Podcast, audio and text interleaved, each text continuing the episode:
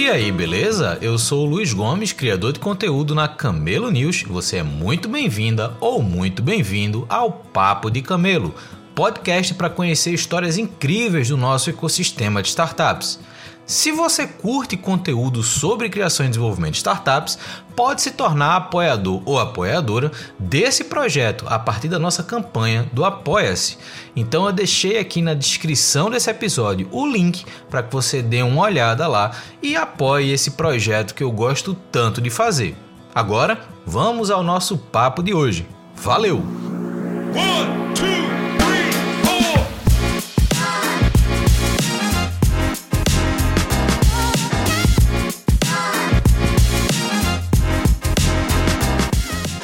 Estamos começando mais um Papo de Camelo. Hoje a gente vai conversar com o Willy da Wexp. A gente vai conhecer um pouco da história dele, que tem muita experiência no mercado, que não nasceu nesse meio de startups, mas que hoje tem um produto que interage nesse ecossistema de startups com um modelo diferente do que a gente geralmente encontra. Então a gente vai bater esse papo. Eu espero que você aproveite, eu espero que você reflita sobre o que a gente vai conversar aqui. E como eu sempre começo, Willy, quem é você e como é que você chegou até aqui? Então tá bom, gente. Primeiro, obrigado aí pelo convite. Uh, tudo começou teoricamente na Fundação Getúlio Vargas, onde eu me formei. Lá eu gostava muito do mercado financeiro, sempre gostei de números e fui convidado a trabalhar na mesa de operações.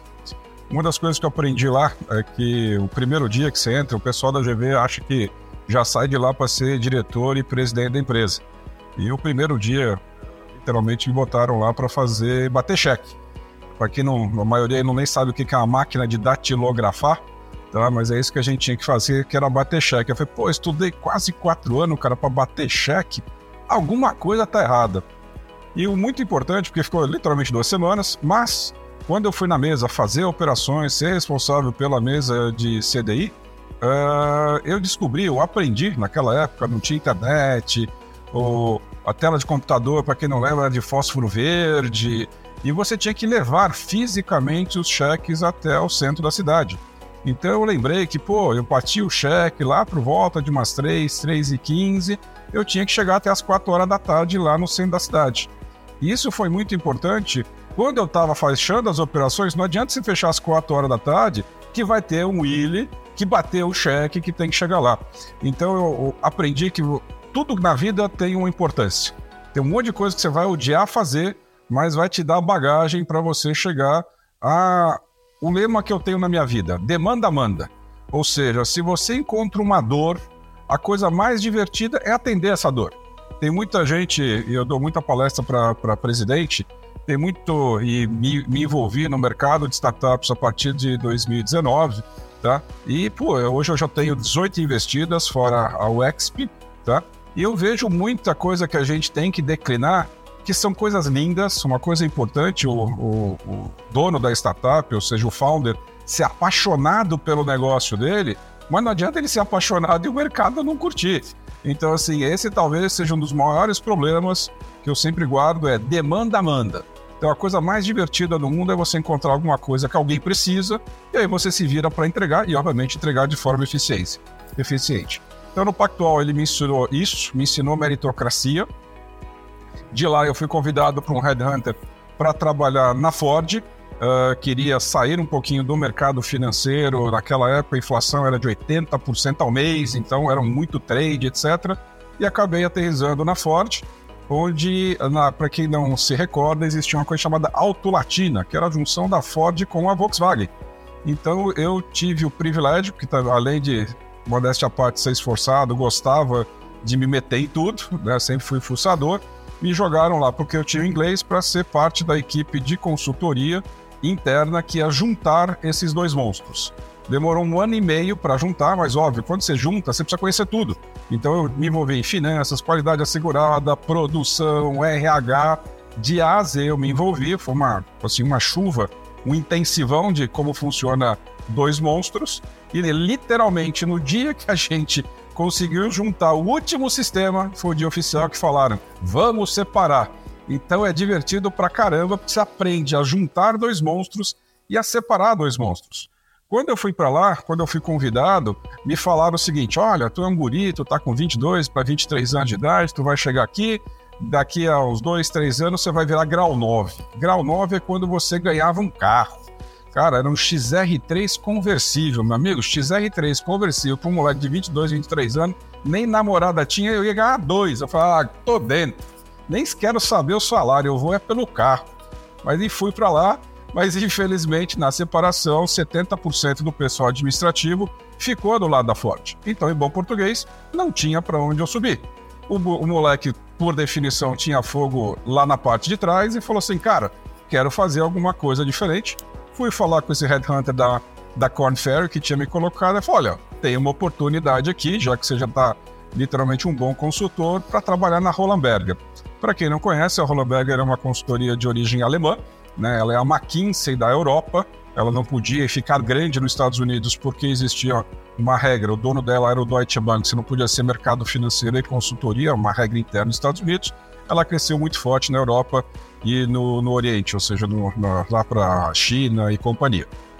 E, obviamente, Brasil, tá? Foi lindo, porque, obviamente, aí consegui aplicar um monte de coisas, aprender um monte de coisas e tropicalizar uma série de uh, metodologias que eram internacionais para o mercado local. Entre elas, há o que a gente chama de reestruturação, onde eu era muito forte, ou seja, pegar uma empresa que estava mais ou menos e deixá-la bonitinha, para obviamente sobreviver e ou ser vendida.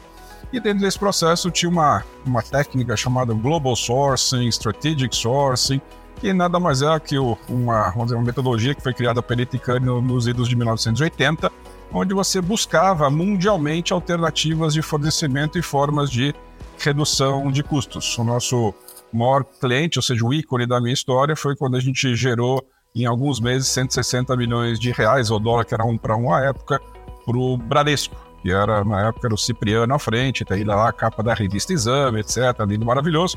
Com esse resultado, eu fui convidado para trabalhar na Argentina, ou seja, ajudar a base da Argentina, da Roland a subir, e lá a gente trabalhou para o Grupo Macri, que era a maior holding da Argentina, assim, Macri, o filho dele que virou o presidente, tá? Mas ali a gente pegou, fez uma super de uma reestruturação, pegou lá duas empresas uh, locais deles, com mais três que eles compraram aqui. Em nove meses nós geramos, compramos ou fizemos com que eles comprassem a Adria, que depois foi vendida para o M Dias. Então a gente gerou 20 milhões de dólares, eles compraram e venderam por 100 milhões de dólares. Né? Então sim, foram resultados. Tá?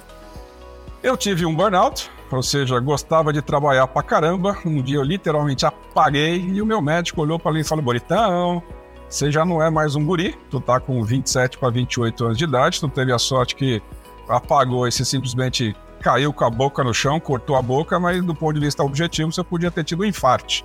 Eu falei, cara, hum, é legal trabalhar, mas talvez nem tanto.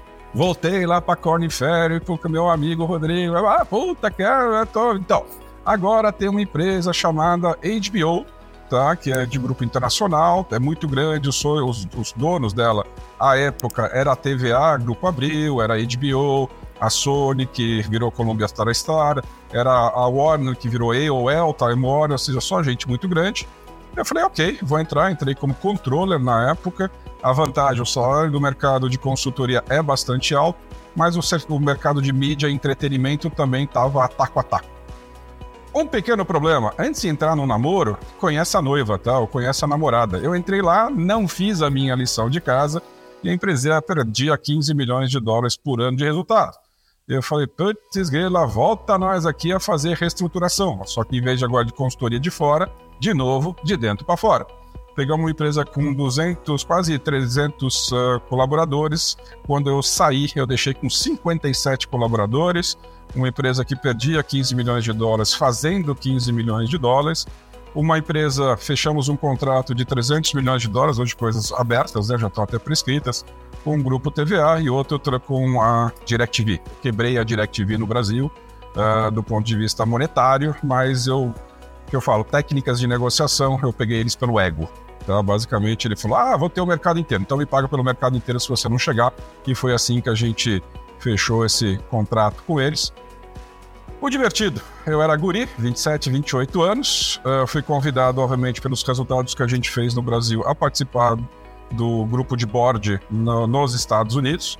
Eu tinha 27, 28 anos, o cara mais novinho tinha 57 anos. E era divertido ver as histórias do cara. Ah, fui lá na Coreia, fechei um contrato de 300 milhões de dólares, ainda pedi 3 milhões de dólares, aí o cara chega lá. Eu falei, caraca, o cara é bom, cara, o cara é forte. Mas em resumindo, chegaram lá e o pessoal ofereceu, recomendou que eu ganhasse um bônus de 70% do meu salário anual. No entanto, todos eles eram grandões, né? Todo mundo era, achava que era maior que o outro. E aí me lembro que o presidente da, da Sony, para não mencionar o nome dele agora, mas começa com a letra D, uh, chegou e falou assim: Cara, uh, desculpa, era o da Disney, falou assim: Cara, o, é o Elton, nesse caso, isso eu posso mencionar. Hoje ele tá no Canadá. Eu falei: Puta, cara, quero te contar uma coisa, meu. Uh, nenhuma na história da Disney, que ele representava a Disney, na história da Disney, desde que o senhor Disney criou, em nenhum lugar do mundo alguém ganhou 70% de salário. E eu falei, caraca, bicho, os caras estão oferecendo 70%. Aí o, esse da Colômbia falou, cara, para variar, você não fez sua lição de casa, esse tupiniquim loirinho brasileiro foi lá, pegou uma empresa que perdia 15, a gente ia botar dinheiro, agora tá recompletando dinheiro. Resumindo, parou pro almoço, eu fui para cima, falei, amor, eu levei minha esposa lá para Nova York, né? Divertido, para assistir o show. Amor, vou voltar lá, pedir desculpas, os caras estão brigando por minha causa. Vou botar minha viola no saco, voltar rapidinho, porque olha que coisa chata causar essa dor, tá? Mas a mensagem aqui, gente, é. Eu olhei e falei assim: puxa vida, os caras estão brigando, tá? O meu bônus era importante, mas não era uma fração do que eu gerei, o meu grupo e eu geramos para a empresa. E aí deu a fagulha, ali deu a, o Spark, né? Que a gente já falou, pô, cara, por que, que eu não ganho um pedaço? Eu ganhava meritocracia lá na época do Pactual, eu ganhei dois carros quando no programa Gênios da Ford, quando você dava ideias e podia participar. Vou tornar esse business, ou seja, vou criar, eu nem lembrei, mas hoje eu chamo que é SaaS, onde o primeiro S é um cifrão. Savings as a Service, ou seja, vou gerar economias e vou participar de um pedacinho. Isso é muito comum no mercado de advogados, que eles fazem quando eles fazem recuperação de impostos. Hoje, aqui no meu Willy Group, eu tenho 17 pessoas fazendo isso. Uh, mas do ponto de vista objetivo, eu falei, isso aqui é divertido. E aí eu criei o Willy Group. Que era o Willy Group? Era uma consultoria, você é uma consultoria. Hoje a gente tem base no Brasil, Argentina, Peru, México, Chile. No Brasil a gente está com 89 consultores, 62 grandes clientes em faturamento. E nosso objetivo? Ir lá e gerar economia e ficar com um pedaço dessa economia. O bacana, tá? Em você sendo, e a gente, graças a Deus, o é, tá? É, é, efetivo, tá? a tendência é ser um casamento de longo prazo. Então, hoje, a minha média de clientes é 10 anos. Acreditem, gente, tá 10 anos casado é difícil. Eu tô há 28, muito bem casado.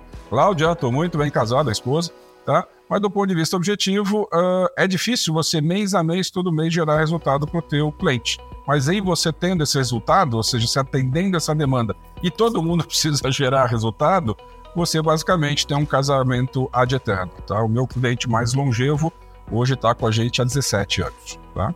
No meio desse processo, felizmente eu fiquei aposentado economicamente, gostei do mercado de startup e vi que era um mercado fundamental, porque lembre-se, eu vendo cabelos brancos e carecas, ou seja, eu tenho que vender gente com muita experiência, porque toda empresa tem gente tentando fazer redução de custo. Então eu preciso trazer o, o melhor cara. Hoje eu tenho o que eu brinco, o Dr. Miyagi, ou seja, o Sr. Miyagi, que é um cara que tem 52 anos não de vida, de Lean.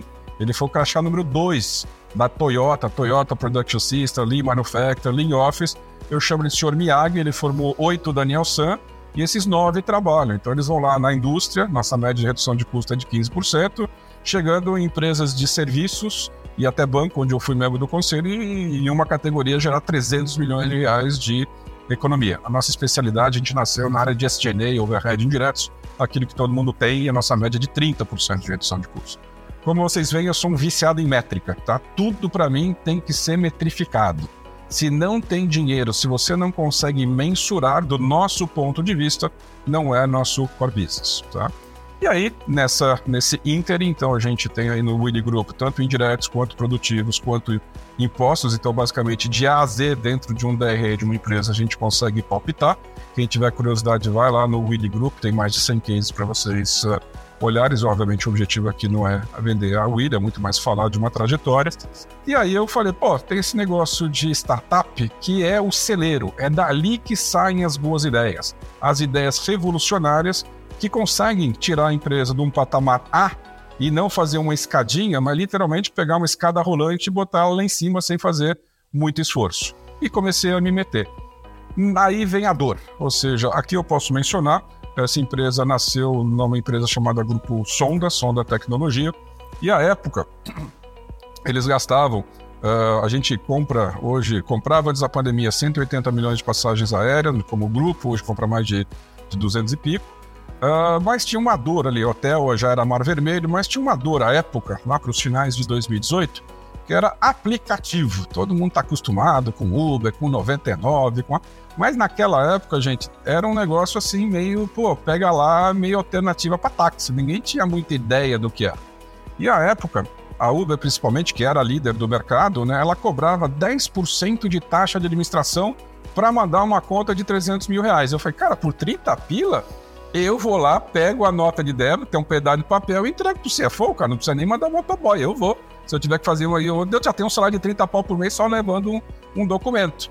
E aí, obviamente, saiu ali, falou, alguma coisa tem a mais aqui. Aí estudamos e descobrimos que tinha uma coisa chamada tarifa dinâmica, que vocês sentem na pele, mas esse é o nome técnico para aquela variação entre quantidade de gente pedindo o aplicativo versus motorista oferecendo. Isso pode variar, gente, em média de 15, 20% mínimo para mais de duas, três vezes em épocas ou em momentos de crise, quando tem uma greve, quando está chovendo muito e assim por diante. A nossa média na nossa plataforma foi de 48%. Tá? Isso com grandes bancos, o que eu posso mencionar como a Petrobras também. E aí, no dia 5 agora, estou feliz da vida, depois de quatro anos, nós fomos os vencedores do Ministério da Economia. Para quem quiser chutar, o governo gasta um bilhão de mobilidade por ano.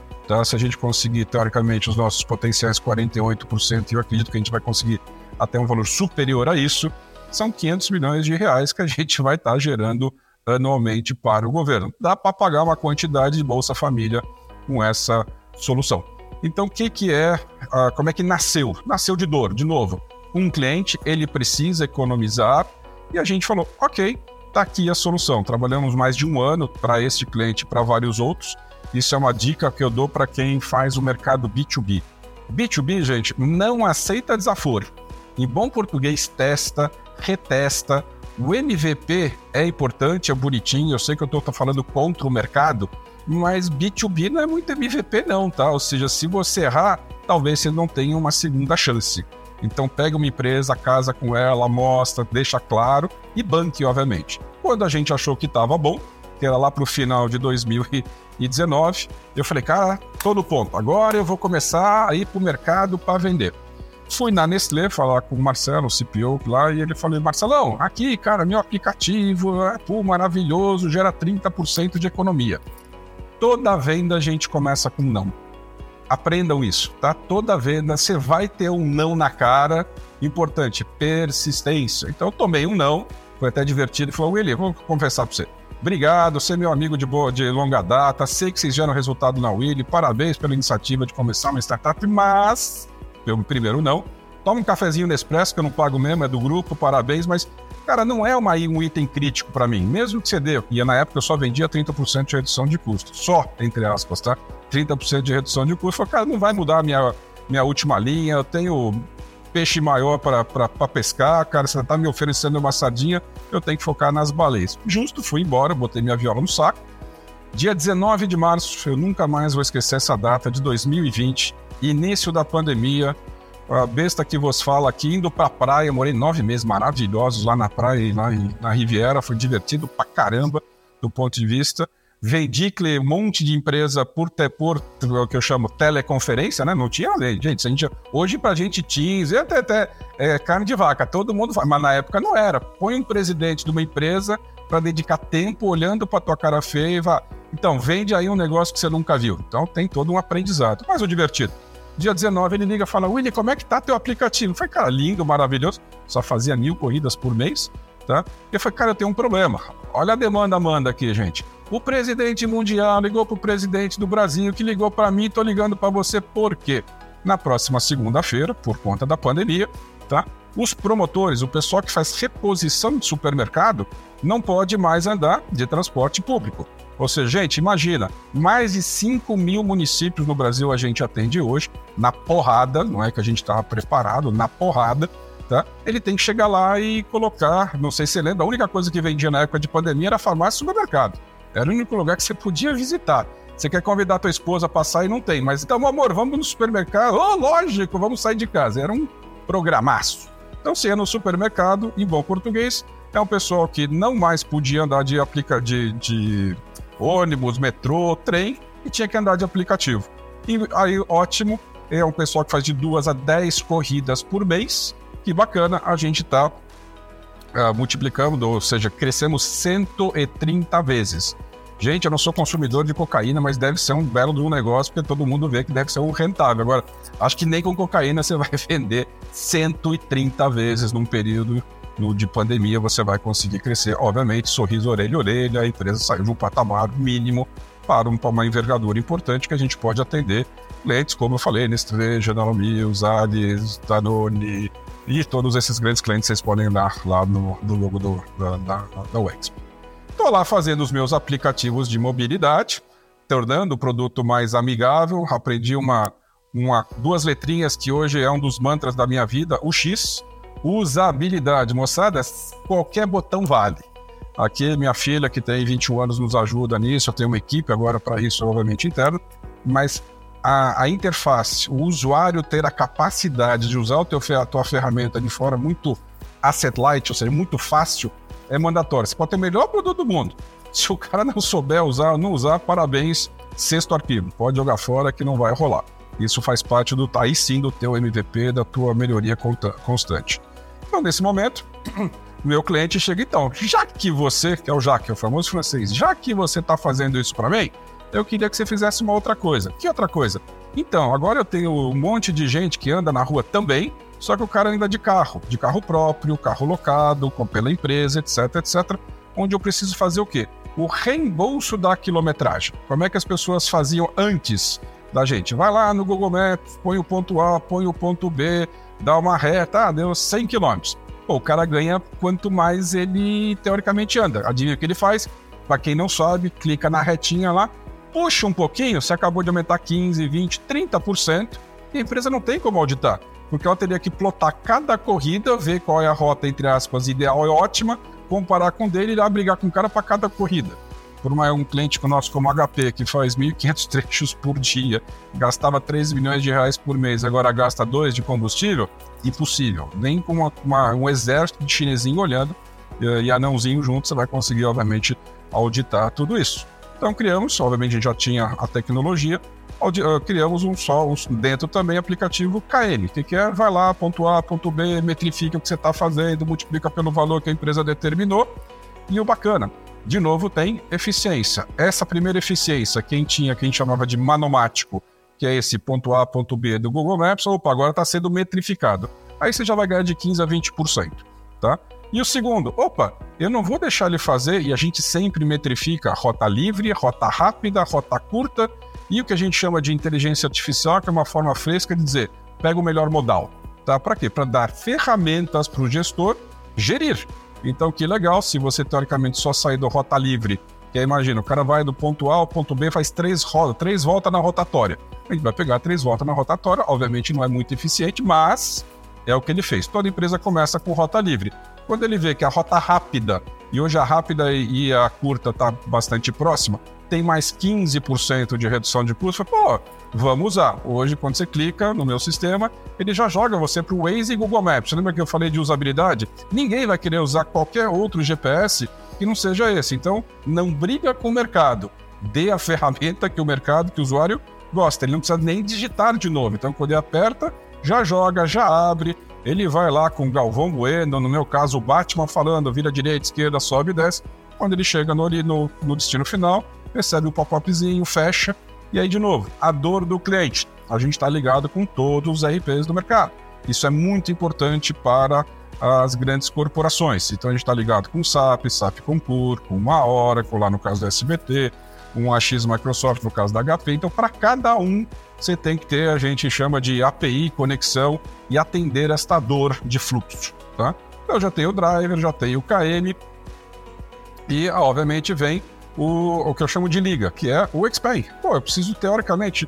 Ah, então, agora que você já faz o KM, ah, eu tenho aqui estacionamento que eu queria apresentar junto. Eu tenho um pedágio que eu quero apresentar junto. Olhamos no mercado para ver se a gente comprava, além disso, às vezes vai mais barato comprar do que desenvolver. Não tinha do jeito que a gente queria no mercado, bora desenvolver. E criamos o Xpay. Então, o que é o Xpay? É o workflow, é o SAP Concur, é um software de reembolso de despesas e workflow, que serve para despesas e, obviamente, serve se você quiser também para, por exemplo, fazer aprovação de timesheet. Eu tenho uma empresa que faz aprovação de timesheet, manda um para A, para B, para C e para D. Que, que fartou nessa jornada? Tá? Pô, o cliente fala, cara, então, eu, você está pagando por você, etc. Mas, cara, eu queria pagar e já reconciliar. Virei banquinho. E aí também é importante você ficar antenado. Tá? A gente, obviamente, por conta da WID, fica antenado nas demandas do, dos clientes. E tinha uma coisa chamada vale alimentação e refeição, tá? que a maioria das, das pessoas ganham, tá? que as empresas ganhavam uma coisa chamada rebate. Os líderes do mercado nesse segmento, que para todo mundo até ontem literalmente era o mar vermelho, que era a Sodexo, a Ticket, Alelo e companhia, tá? Eles ganham, eles, eles têm uma rede, esse foi o mérito deles, eles criaram uma rede proprietária, tá? Onde eles cobram 10, 12, 14% dessa rede. Como a remuneração deles é muito grande, para a empresa trabalhar com eles, eles ofereciam uma coisa chamada rebate. Está aqui 5%. Então, então, de cada 100 mil reais, a empresa só pagava 95. Problema: a rede repassa esse preço.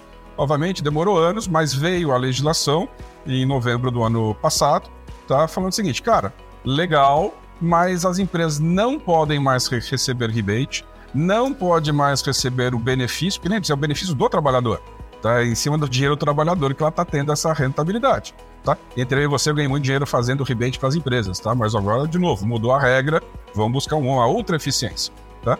Mas acabou então o rebate, acabou o prazo de pagamento, não pode mais ter nenhum tipo de benefício. Eu falei, opa, aqui a gente tem uma oportunidade. E aí eu criei o lado fintech, que foi o XPay. Então hoje a gente é um meio de pagamento, Mastercard em formato pré-pago, pós-pago com garantia, pós-pago normal onde o meu cliente consegue fazer a jornada inteira. Ele paga, já tem o recibinho de pagamento, fotografa, já apresenta, ou seja, faz tudo o que uma empresa deseja do ponto de vista de gestão e cada uma delas com economia.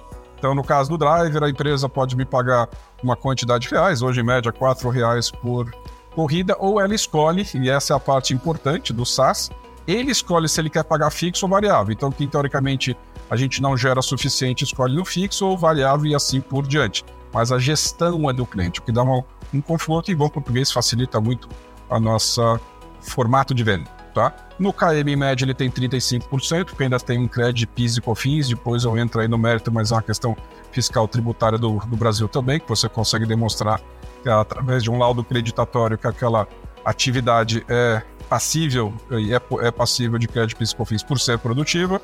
Na questão do Expand, tá? Hoje, em média, no Brasil, e na verdade é internacional, tá? Qualquer pessoa gasta em média seis horas para cada relatório produzido. Então, se você considerar, não é só a pessoa fazer, mas a pessoa fazer, manda para a secretária, que manda para o gestor, que manda para o diretor, que manda para a tesouraria, que tem que fazer o processo de pagamento, que depois tem que auditar, que depois manda lá para o armazenamento, o dia, em média, você gasta seis horas. Se você calcular aí por volta de um salário médio na organização de R$ 3.500, um, um, cada relatóriozinho vai custar por volta de 350 reais. Tá? Então a gente gera 10 vezes o que a gente custa hoje em termos do que a gente está gerando. Então, para cada que, para de novo, para cada solução nossa, a gente tem que gerar em média 10 vezes o que a gente está custando, fica fácil de vender para qualquer um. E de novo, mediante esse resultado. Tivemos o privilégio, em março do ano passado, ganhar o programa Inception da Petrobras, onde além de fazer a mesma coisa no driver, a gente tem que fazer em quê? E no restante, ou seja, em passagem aéreas, em hotel, em locação, o que a gente termina agora, espero, no segundo uh, semestre. Então, bacana, no final dessa jornada toda, segundo semestre, talvez a gente esteja muito próximo de ser uma das maiores travel techs do mundo. Porque você tem passagem aérea, hotel, locação, Uber, tudo do jeitinho que toda grande empresa deseja. Nosso, vamos dizer, talvez objetivo ou uma das coisas que está, obviamente, no nosso track é fazer o que? Atender as eles, né? Ou seja, as pequenas e médias empresas aí para poder dar aí uma solução mais de autosserviço. Porque trabalhar com grande empresa demanda um carinho muito importante. Não, não adianta falar, ah, então, o meu relatório é na vertical, ah, mas eu gosto na horizontal. Não, mas é a mesma foi então. Você vai fazer na horizontal, bonitão. E aí você vai ter vertical e horizontal para atender todo mundo. Depois de um tempinho, teoricamente, o limite da criatividade das pessoas acaba. Mas, assim, política de uso, por exemplo, no Drive, hoje eu controlo por dia, por horário, por valor, quilometragem mínima, quilometragem máxima interestadual, você já vai ter criatividade lá em casa de todos os alertas que você potencialmente pode criar. Então, de forma não tão sucinta, mas já contei aí um pouquinho, quase 30 minutos avançando, essa é a jornada do Willy, uh, contando um pouquinho de Willy, Willy Group e o Exp, que é Willy Explanation. Eu achei muito legal. Primeiro, uma baita jornada, assim. É, é, é, impressionante ver as viradas que foram acontecendo na tua jornada, né? Tipo, começando muito novo, indo pro, pro viés mais industrial, até o momento que você evolui para dizer, cara, eu poderia estar tá construindo algo sobre isso e decidir empreender e criar o Willy Group, né? Você direcionar suas capacidades para atender as empresas. Mas eu acho que um ponto interessante nessa tua fala é essa essa talvez última última grande virada, que é quando surge na, na, na, na jornada a ideia da UEXP, baseado, e aí eu vou trazer alguns elementos que eu acho que são importantes para a conversa, que é muito baseado em demanda identificada, né? E aí adorei o teu lema demanda manda porque de fato isso deveria ser um mantra para qualquer pessoa que está empreendendo e principalmente para o que a gente costuma dizer nesse meio de startup, que é o, é, o cliente no centro das decisões, né? Então, se você coloca o cliente no centro das decisões, então de fato a demanda manda. É, e não só a sua capacidade técnica ou o seu conhecimento tecnológico. É, e, e, e, é muito perceptível isso na tua jornada quando você começa a falar da UXP e como a UXP se desenvolveu em termos de solução. Eu lembrei até da minha jornada quando eu tive minha última, minha última startup, que eu costumava explicar a minha startup até para clientes é, como se fosse. Eu fazia um comparativo com peças de Lego. Então, assim, cada peça de Lego era um conjunto de funcionalidades. Que dependendo do que o cliente queria, eu encaixava aquelas peças de Lego de um jeito que funcionava para ele. E aí muita gente questionava, pô, mas isso não é escalável, né? Porque quando você vem para esse mundo de startups, começam a surgir alguns termos, pô, o produto tem que ser um padrão, você tem que ser escalável. E eu fiz, cara, isso dá para ser escalável, porque o que acontece? Minha startup era gestão de transportes. Vou dar um exemplo real que aconteceu. A gente fazia geralmente transportes de commodity, nada muito complexo, nada tipo produtos químicos com agente, reagente, nada disso, era produtos commodities. Mas um dia surgiu a possibilidade da gente fazer um transporte de carga refrigerada. E a gente não tinha no, no, no processo de controle é, as demandas de documentos e, e variações para carga refrigerada. Eu fiz, cara, vamos ter que desenvolver isso. Só que quando a gente desenvolveu, virou uma pecinha do Lego. O que, que eu fiz? A partir do momento que eu implementei e testei no cliente, eu disponibilizei para o mercado aquela nova pecinha de Lego. Então, qualquer demanda que chegasse que precisasse de carga refrigerada, eu já tinha aquela funcionalidade. Bastava plugar naquele meu Lego montado, que eu entregava uma, uma solução que para o cliente era customizado, mas internamente era padronizado, né? Você tinha o um controle total sobre cada pecinha que você tinha desenvolvido. Então, essa, esse, essa evolução da UEXP me fez lembrar muito dessa, dessa minha experiência e é algo que, infelizmente, a gente não vê tanto no meio de startups. Né? A gente vê muito uma defesa de um produto só e tem que ser esse, tem que ser a leitura na vertical, mesmo que o cara queira na horizontal. Eu passei muito por isso. Esse mercado, na parte logística, muita gente está acostumado a gerenciar com tabela, com planilha. E a gente fez todo um sistema usando uma UX maravilhosa que não tinha nenhuma cara de tabela o primeiro cliente virou pra gente e fez assim: bicho, minha equipe todinha trabalha com tabela há 10 anos. Tu tá me entregando um negócio que o tempo que essa galera vai levar para aprender a usar o teu já não compensa. E aí a gente volta, refaz o produto, a gente ficava brincando, que é tipo, era uma nova tabela. E tinha cara de tabela, tinha que ter cara de tabela, porque senão eles não iam dedicar tempo para a curva de aprendizado. E isso é muito importante. Isso é centrar o cliente no teu negócio. Então assim, se você não está preparado para isso, se você não entende que é necessário passar uma imagem que você consegue atender até de forma customizada para o seu cliente, mesmo que internamente você gerencie isso como padrão, você vai perder espaço. E eu acho que isso para vocês foi muito bacana. Mas tem um ponto que eu acho que esse é o ponto que eu queria explorar um pouquinho mais a partir de agora, Willy, que é o, o Saving as a Service, o seu SaaS. E para quem vende para B2B, e eu concordo com você, isso aí eu vou fazer um parêntese super importante. Quando você falou cuidado com o MVP do B2B. E eu também vivi isso na prática, e é uma coisa que muitas vezes a gente escuta falando: ah, não, o MVP tem que ser o mais simples, tem que. Cara, o MVP depende do perfil do seu cliente. Não depende do que você leu no livro. Se o seu cliente tem um padrão ele precisa ser atendido por aquele padrão. Um outro exemplo que eu, que eu recordei quando estava falando, nessa época da minha startup, a gente tentou negociar com uma indústria de, de produtos, em geral, né? fabricação de, de produtos diversos. Os caras fabricavam 7 mil toneladas de produto dia. E eu fui chegar para mostrar, não, essa aqui é a minha plataforma de gestão de importação, exportação, controle, parará. O cara fez assim, bicho, eu só vou te fazer uma pergunta para saber se eu vou te contratar ou não. Por compliance, eu preciso ter uma garantia comprovada que os meus produtos estão assegurados em 99,9% do volume produzido. Se eu perder mais do que isso de informação, de localização, de qualquer coisa sobre a carga, eu pago uma multa gigante. O teu produto cobre isso? Eu, não. Não tem como eu não estava preparado para atender aquele tamanho de empresa. Então não adiantava eu contar uma história bonita, não adiantava eu mostrar uma tela bonita, não adiantava eu fazer o pitch perfeito. Meu produto não, não tinha capacidade para atender aquele perfil. E tá tudo certo. Então, essa visão de, cara, o seu MVP do B2B, ele não é o que você leu no livro. Ele é o mínimo necessário de acordo com o seu perfil de cliente. Então, isso que você falou, Willy, eu acho que deu aula. Isso aqui é fundamental. Mas aí voltando. Não, desculpa, só acho que é importante, porque quando você está no B2C, se você perder um cliente, por definição você tem dezenas de milhares que você pode. O cliente, você perde um Itaú, um Bradesco, um Santander, amigão, você perdeu um terço do, do mercado financeiro.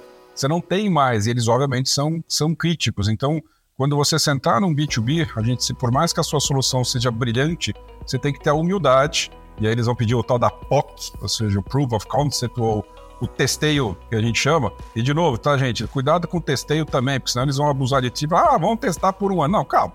Vamos lá, o testeio tem um começo, tem um fim, tem um nível de serviço, um SLA, um Service Level Agreement que eu tenho que atingir, um objetivo que eu tenho que atingir, eu atingir, vira a chavinha e começa a faturar porque eles são muito grandes. Então eles têm a tendência, e é normal, de usar esta força. A gente, quando está em startup, a gente está pequenininho, tenho a vantagem de ter o Willy Group por trás, mas do ponto de vista, então, cria a regra do jogo. De novo, casamento, gente. Se tudo tiver na mesa, todo mundo sabe as regras, fica fácil você ficar 28 anos casado. Por isso, cuidado aí, como você mencionou, na questão do, do carinho do MVP. Pois é, e, e, assim, é muito comum a gente ver as startups se prepararem para captar o cliente, mas sempre tem um gap que, que, que pesa na hora do primeiro contato que o cliente se interessa até assinar o contrato. Esse gap aqui se dá muito por essa questão de comportamento, de processos, de compliance. Então tem muita startup que fica, ah, é muito difícil vender para corporação, porque corporação não sabe se relacionar com startup. Em algum aspecto, eu posso até concordar com isso, mas a gente também tem que entender que a estrutura corporativa tem responsabilidades e tem estruturas e processos que muitas vezes eles são obrigados a seguir. E o prestador de serviço, agora como startup, ele tem que atender. Não é uma, não é um, um, uma optativa, é algo obrigatório. Se você não consegue cumprir aquilo, aquele cara, naquele momento pelo menos, não vai ser teu cliente. Então essa maturidade para ter essa percepção, tanto do teu lado de construir um produto que de fato corresponda àquilo que eles precisam, quanto esse alinhamento que você também falou, Will, cara, de uma prova de conceito, de um teste, é, ter um pouco de maturidade para essa relação é muito importante. E a gente só aprende fazendo. Os primeiros casos, muito provavelmente você vai descobrir, pô, isso aqui podia ser melhor, isso aqui podia ser diferente, eu ganhei aqui, eu perdi aqui, e você vai calibrando isso com o tempo. É como o Willy falou, nem todo mundo tem a Willy Group por trás para dar esse suporte, para ser essa conexão. Com, é, é, você usou um termo que uma sócia que eu tive também numa empresa de consultoria me falava sempre, né? Cabelo branco vem para cabelo branco, né? E, e, isso na consultoria é muito comum a gente ouvir. É, e é muito, e é muito verdade. Né? Quando você vende para pessoas mais experientes, é difícil entrar. Na época, eu tinha 25, 26 anos também trabalhando com consultoria. Quando eu entrava para eu fazer o comercial, a chance de não virar era gigante. Quando a minha sócia, que na época tinha já 50 e poucos anos, entrava, era outra história, sabe? Então, é, isso também é muito verdade. É, mas aqui é que. Deixa que eu, aqui é um, um ponto importante que eu queria colocar para ti. Você falou, pô, precisa ser velho, no sentido cabelo branco para cabelo branco, tá? Aqui eu acho que a mensagem mais importante, faça a lição de casa. Conheça, aqui é meio Sun Tzu, né? Mantenha os inimigos, os amigos próximos, os inimigos mais próximos ainda. Não que o cliente seja o teu inimigo, mas você tem que conhecer ele com profundidade. Se você responder 11 das 10 perguntas que ele vai fazer em bom português, se você já falou, ó, você tem potencialmente essa dor, essa é a minha solução, você tem essa dor. O cara falou, cara, ele conheceu tudo, cara. E de novo, é que nem um, um grande médico, olha, pô, o cara veio aqui, o cara tá com 120 quilos, veio comendo um hot dog na mão, eu não preciso falar para ele, vai fazer exercício, você deve estar tá com o teu colesterol alto, você deve estar tá com, com o teu uh, potencial diabetes. É experiência de olhar, mas o fato é, principalmente no B2B. Entenda a tua dor. Como você falou, pô, fui vender lá e o cara me pediu 99,5% de, vamos dizer, de, de SLA. Cara, legal, você deveria já fazer, porque você perdeu, entre aspas, o teu tempo, dele não perdeu porque você aprendeu. E aí você volta lá e faz. É muito mais legal quando você faz assertivo. Também tomem cuidado, gente, quando a gente fala, ah, putz, respeitei o meu, meu SLA de 99,5%, eu tô eu tô em dia com o baú, tô, tô, tô bonito na foto.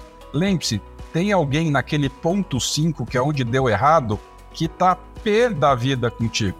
Então não tô dizendo que você tem que ter 100%, mas cuidado, aquele ponto 5 pode ser um diretor, pode ser um presidente, e mesmo que seja um atendente, um supervisor, um estagiário, ele está com uma dor, ele não está atendido. Então a sua área de customer success tem que ter muito carinho por essa pessoa. Às vezes não tem solução. É que eu brinco, um problema sem solução, resolvido está. Mas tem que voltar na empresa e falar, pô, desculpa, foi um caso concreto. Eu tenho, eu tinha na época lá dos promotores, até hoje a gente não sabe, tinha uma menina que tinha lá um iPhone com iOS, eu não sei em que feira de Santana ela comprou, não tinha raio fisicamente de fazer o bichinho. Não pegava Uber, não pegava 90, não pegava a gente também.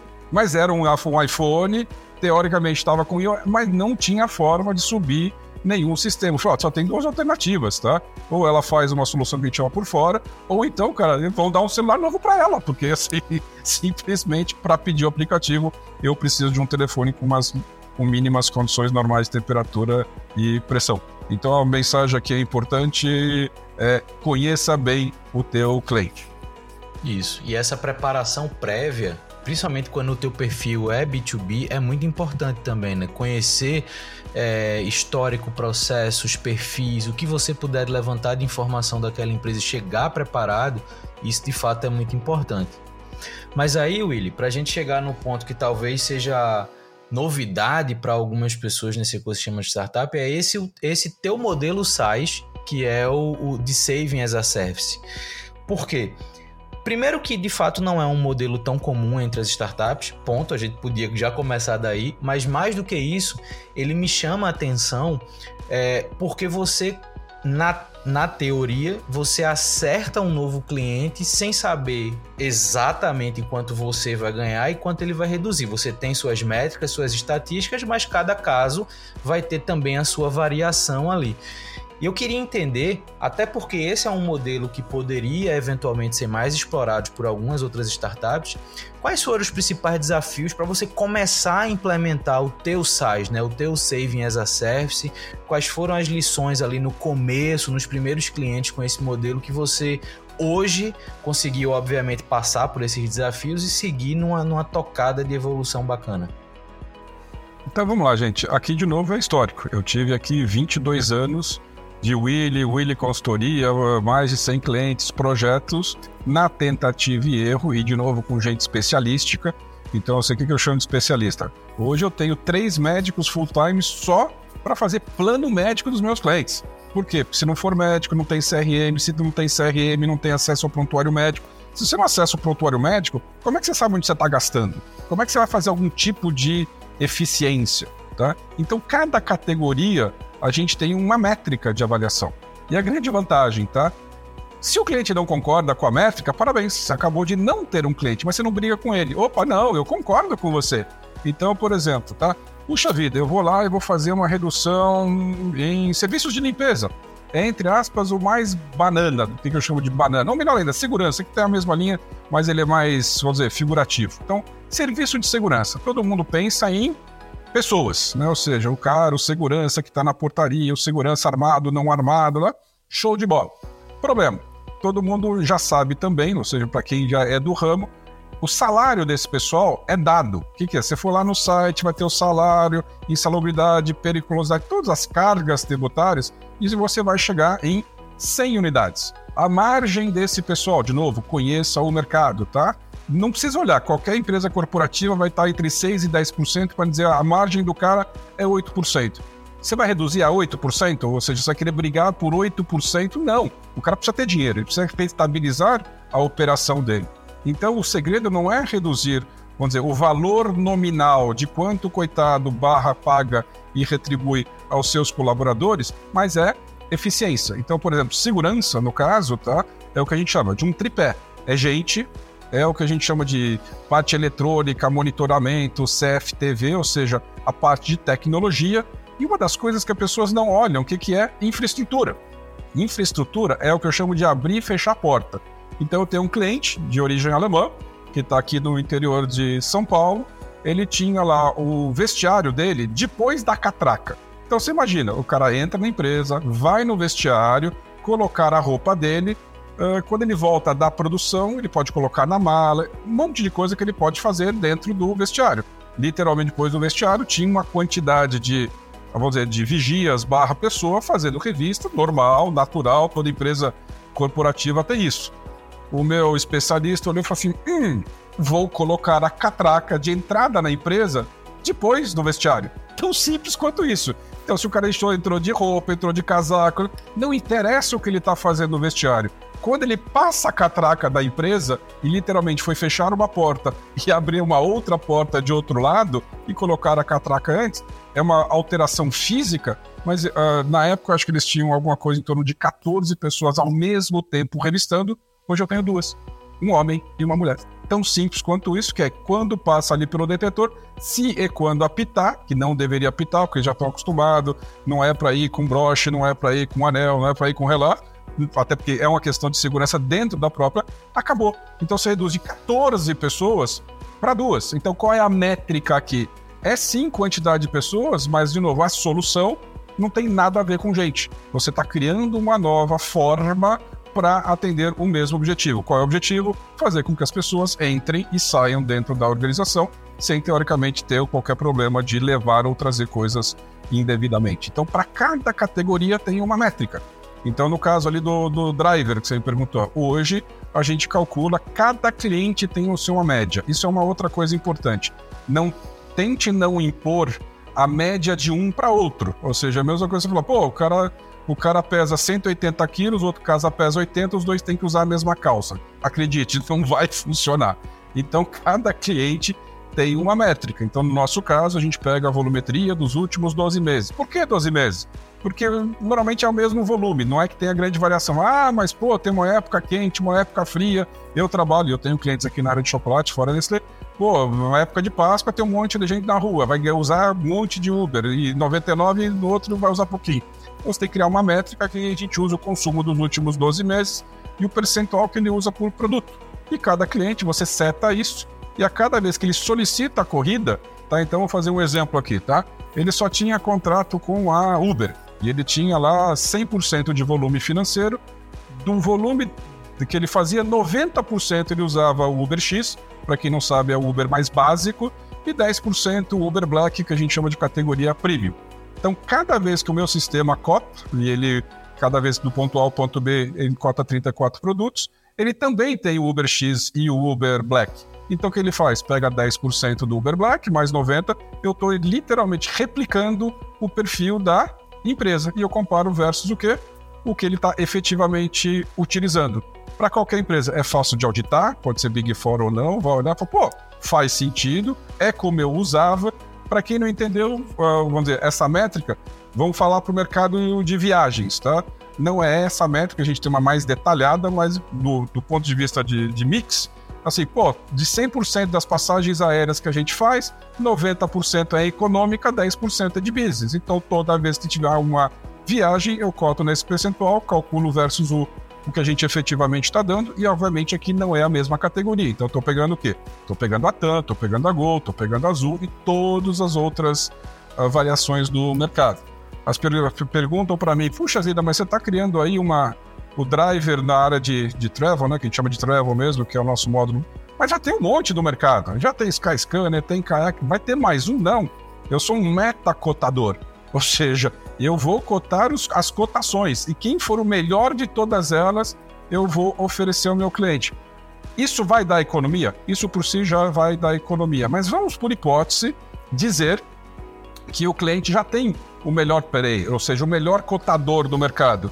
Você vai falar, então, pô, então você não tem negócio. Alto lá, vamos pensar em outras soluções. Então, exemplo concreto, tá? O meu amigo Luiz eh, foi lá na empresa dele, pediu uma cotação de ponte aérea lá de Fortaleza para São Paulo, tá? E custou mil reais, tá? Só por hipótese, tá? Legal, o Luiz foi lá, olhou, ele é o primeiro cara a querer criticar a agência dele, foi lá no 1, 2, 3 milhas e tinha por 700 pila. Ah, então a agência é uma porcaria. Alto lá, não é bem assim. Porque no 1, 2, 3 milha, caro Luiz, tá? Se você cancelar, você perde tudo. A empresa eventualmente quer poder alterar e não perder tudo. Tá? Então existem regras de negócio, de novo, precisa conhecer o mercado inteiro para dar a resposta adequada. Tá? Nesse caso em particular, assumindo que você tenha o melhor preço, uma das nossas soluções é o pescador. O que, que é isso? Tá? De novo, a gente fez um trabalho na época de Roland Berger para a Lufthansa e eu aprendi sobre o mercado aeronáutico. O que, que significa? Hoje, todas as aeronaves têm que sair por volta de 80% a 85% de ocupação. O Luiz, é, eu imagino, tô brincando, você é de Fortaleza, mas tem espírito mineirinho. Toda vez você pede com 90 dias de antecedência e conseguiu por mil reais. Só que o voo não ficou cheio, Luiz. Então, que adivinha o que, que o engenheiro faz? Começa a disponibilizar online e real time tarifas mais baratas, de 500, 700. Para quê? Para encher os 85. Então, o fato de você ter sido educado até e correto e pedir com antecedência que normalmente te daria uma vantagem, de fato, não é isso. E por que, que a tua agência não busca, teoricamente, esses 500 pila? Porque de duas uma, modelo de negócio delas. Ou elas são remuneradas com um percentual da corrida, para que, que eu vou reduzir o meu valor se eu vou ganhar menos? Ou ela ganha um transaction fee. Ela ganha, entre aspas, nas grandes corporações, entre 25 e 35 reais para fazer esse serviço, por que, que ela vai dobrar o serviço dela para reduzir o teu negócio se ela não ganha nada? Então o modelo de negócio está errado. As coitadas das agências, se não se reinventarem, é que nem a minha máquina de datilografar antiga, vai ser substituído por um computador. Elas estão sofrendo. Antigamente tinham centenas, hoje tem uma par de meia dúzia de grandes empresas consolidadas que conseguem ainda atender. Mas, de novo, é a fotografia em papel. Se não se mexer, vai sumir. Então, na nossa solução, a gente não só está fazendo exatamente este trabalho de buscar a tarifa, vamos dizer, mais atrativa, ou seja, pegar essa, essa diferença e ser remunerado por isso, como a gente ainda vai gamificar. Quando o Luiz for lá e buscar por 700 pila, ele vai ganhar um terço desta economia. Então a gente põe a organização inteira para trabalhar pela economia do negócio. Isso é conhecer toda a cadeia de valor do processo e com isso você consegue fazer o SaaS. Se você conhece como dar valor você metrifica e automaticamente você consegue ficar tá, com um pedaço. Mas cada categoria, como eu te falei, não sou um especialista, eu tenho mais quase 100 pessoas me ajudando, eu consigo para cada uma delas e fica até óbvio, fala, pô, faz sentido, faz sentido, e provas. Quando ela prova, fala, opa, fica fácil, e aí o meu contrato, já tem uma ideia, de 5 anos de startup. Você aceitar um contrato por 5 anos, gente, acredite, é difícil pra caramba. Mas se você dá valor concreto, forma de saída, ele pode sair a qualquer momento. Só que quem é que vai sair de um parceiro que está sempre trazendo dinheiro para você? Probabilidade pequena. Muito bacana. E eu acho que conseguindo aqui resumir essa, essa fala sobre o teu SAIS, o diferencial é a experiência, assim, é o quanto você se prepara, o quanto você aprende com esse mercado, o quanto você consegue imergir para entender mecânicas, comportamentos, o tempo que você dedica para fazer esses testes. Então, é um modelo que, de fato, ele não é tão comum entre as startups. Ele, ele é interessante quando você olha, mas ele também demanda, como você falou, uma tarefa de casa que é muito complexa que obviamente faz sentido, faz, porque esse ponto final que você colocou, se você mostra economia, se você prova, a chance desse cara não te recontratar ou não manter o teu contrato é muito pequena. Então você de fato vai ter um cliente que as taxas de fidelização tendem a ser bem interessantes. Porém, isso precisa de um trabalho prévio muito bem feito para fazer sentido, tanto para o mercado, para o mercado te contratar, quanto eventualmente para a tua estrutura, para que a estrutura também se pague com aquele modelo de negócio. É que aqui, Luiz, vou dizer o seguinte, só vou fazer uma última colocação que é o seguinte, gente, querendo ou não, tá? Todo mundo faz isso. É que a gente simplesmente tornou o negócio mais cristalino. Mas toda solução, todo o serviço tem o famoso quanto vale. Você, você vai cobrar. Se você vai cobrar, tem que ter um valor. Pode até ser, a gente é mais focado no numérico. Tem um fator qualitativo.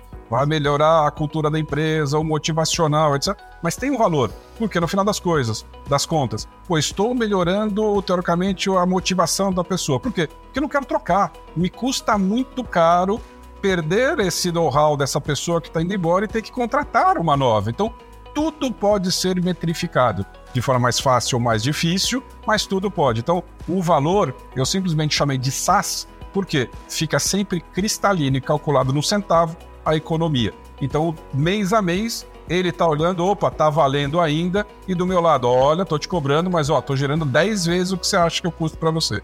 Isso torna a relação mais uh, fácil. Cara, muito bacana, muito bacana mesmo. Eu espero que você tenha gostado. Gostou do papo? Pô, me diverti, cara. Vamos marcar o próximo aí, quando a gente tiver ali no segundo semestre já com tudo isso aqui montado, eu venho contar para vocês os, as novas batidas de nariz aí, as novas pedras que a gente encontrou e solução que a gente teve que propor para fazer, mas estamos muito motivados aí, principalmente com a questão do Ministério da Economia, porque acho que a gente consegue trazer para um segmento que não tinha isso, tá? que é o setor público, uh, acredito vai dar, vai dar história. Cara, sensacional e vai ser ótimo saber o impacto que isso teve. É, é também muito interessante conhecer cases que conseguem vender para as estruturas públicas, né? Então, que estão cada vez mais abertas a, a novas tecnologias, a inovação. Então, eu acho que isso é super positivo. Cara, te agradeço de verdade pelo tempo que você dedicou aqui para essa conversa. Muito bacana conhecer tua história. Confesso que eu gosto de pessoas que têm uma bagagem grande assim, porque a gente acaba aprendendo muito. Eu nessa conversa aprendi muita coisa que que eu não pensava ou que eu não estava dando prioridade, que eu acho que de fato são úteis, inclusive para minha atividade aqui de de buscar conteúdos, de buscar formas de ajudar quem está no ecossistema de startups. Eu espero que quem ouviu a gente até aqui também tenha aprendido bastante. Eu sempre recomendo que as pessoas depois voltem, escutem novamente, tomem nota, pensem nos pontos para refletir mais ah, sobre o seu contexto aplicado ao que foi falado aqui. E lembrando também que toda edição do podcast tem uma edição da newsletter associado com mais conteúdos, com todas as, as conexões aqui que a gente possa fazer com ele, desde o LinkedIn, mas também os canais da é, UXP, os canais da Willy Group. Eu vou deixar tudo listado lá para que vocês possam conhecer mais sobre a empresa, sobre o Willy é, e que, obviamente, isso seja é, uma fonte de referências para quem está ouvindo a gente aqui. Então, se você chegou até aqui, eu agradeço também ter ouvido essa edição do Papo de Camelo e a gente se escuta na próxima edição. Valeu!